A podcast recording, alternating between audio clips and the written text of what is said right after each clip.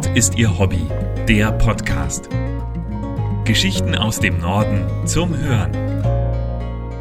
Wattne Zeitmaschine von Christian Hief. Der DeLorean wurde durch die Filmtrilogie Zurück in die Zukunft zur Ikone.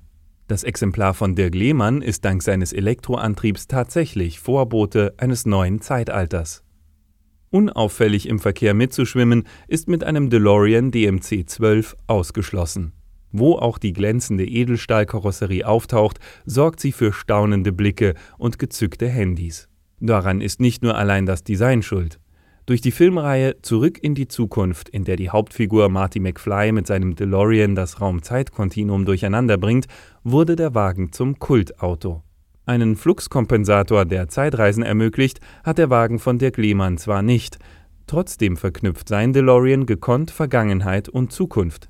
Denn statt des originalen V6-Benziners werkelt ein Elektromotor im Heck, der den Flügeltürer bei Bedarf auf über 200 km/h beschleunigt. Mehr als genug, um zum Zeitsprung anzusetzen, der, wie Fans wissen, schon bei 140 km/h erfolgt. Von den 1981 bis 1982 gebauten Sportwagen entstanden etwa 9000 Exemplare, rund 6000 haben überlebt.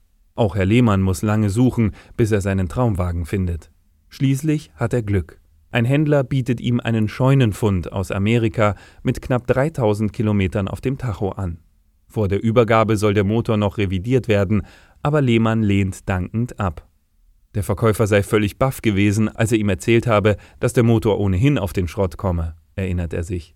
Der 53-Jährige ist sich bewusst, dass der Umbau für manchen Oldtimer-Liebhaber ein Sakrileg darstellt.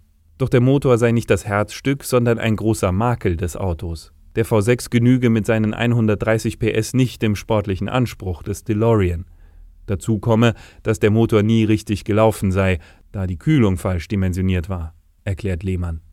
Der Elektroantrieb verfügt über eine ähnlich hohe Leistung, aber dank des hohen Drehmoments ist man nun viel flotter unterwegs. Auch das Fahrverhalten hat durch die Umrüstung gewonnen. Die Batterien hätten sie über der Vorderachse platziert, wo vorher der Tank gewesen sei. Ein originaler DeLorean sei mit fast leerem Tank kaum beherrschbar. Jetzt liege er immer satt auf der Straße, so Lehmann.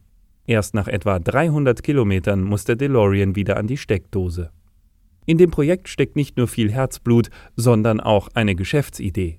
Der Oldtimer-Liebhaber ist Mitbegründer der Firma eCap, die auf Kundenwunsch vom Trecker über PKWs bis hin zum Bagger alles auf Elektroantrieb umrüstet. Seit Frühjahr 2015 habe man bereits über 50 Fahrzeuge umgebaut. Die Gemeinsamkeit der Kunden ist ihr Enthusiasmus für ihr Gefährt und die Elektromobilität. Denn betriebswirtschaftlich rentabel ist so eine Elektrifizierung nicht gerade zwischen 24.000 und 50.000 Euro und eine sechswöchige Umbauzeit muss man einkalkulieren. Doch die Auftragsbücher sind voll, die Wartezeit beträgt mehrere Monate. Daher denkt man auch über eine Expansion nach Norwegen nach, wo in Sachen Elektromobilität die Zukunft längst begonnen hat. Mehr Geschichten aus dem Norden gibt es auf nordistierhobby.de. Dort finden Sie auch Bilder und Videos zu den Artikeln.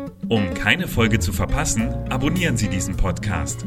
Zusätzlich können Sie uns mit Empfehlungen und Kommentaren unterstützen. Nord ist Ihr Hobby. Der Podcast wird gesprochen von Hans Pieper. Der Podcast ist ein Angebot des ADAC Hansa e.V.